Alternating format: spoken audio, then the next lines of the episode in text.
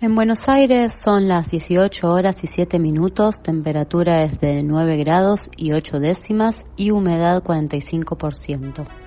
Meoni anunció un nuevo operativo para tener más control sobre el transporte público. El ministro nacional de Transporte acordó con las administraciones porteña y bonaerense un operativo conjunto de control en el transporte público en función al COVID-19. Los controles se harán en 69 estaciones de trenes, en 50 centros de transbordo de colectivos y en 17 estaciones de subtes, entre otros lugares. La ONU Mujeres convoca al Foro Género e Igualdad que organiza junto a los gobiernos de México y Francia.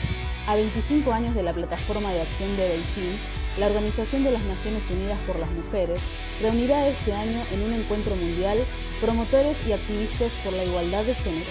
Dicho foro se inaugurará en la Ciudad de México y tendrá como objetivo la presentación de un conjunto de acciones centradas en la sociedad civil en pos de los derechos de las mujeres y niñas la legislatura sancionó la ley de alquileres por una mayoría.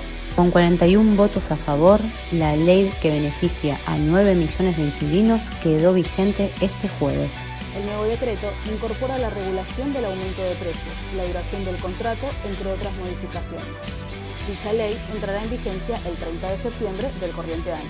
Isilov firmó convenio para brindar asistencia financiera a los 135 municipios el gobernador de la provincia de Buenos Aires ayudará a los intendentes en el marco de un programa que prevé otorgar una asistencia financiera no reintegrable. Kisilov precisó que los fondos serán destinados a financiar los servicios básicos de salud, bienestar social, educación y las obras de infraestructura urgentes de cada distrito.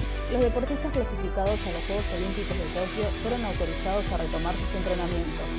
Dirigentes de distintas federaciones nacionales firmaron este sábado el acto administrativo que permite a los deportistas argentinos y sus equipos de trabajo retomar los entrenamientos.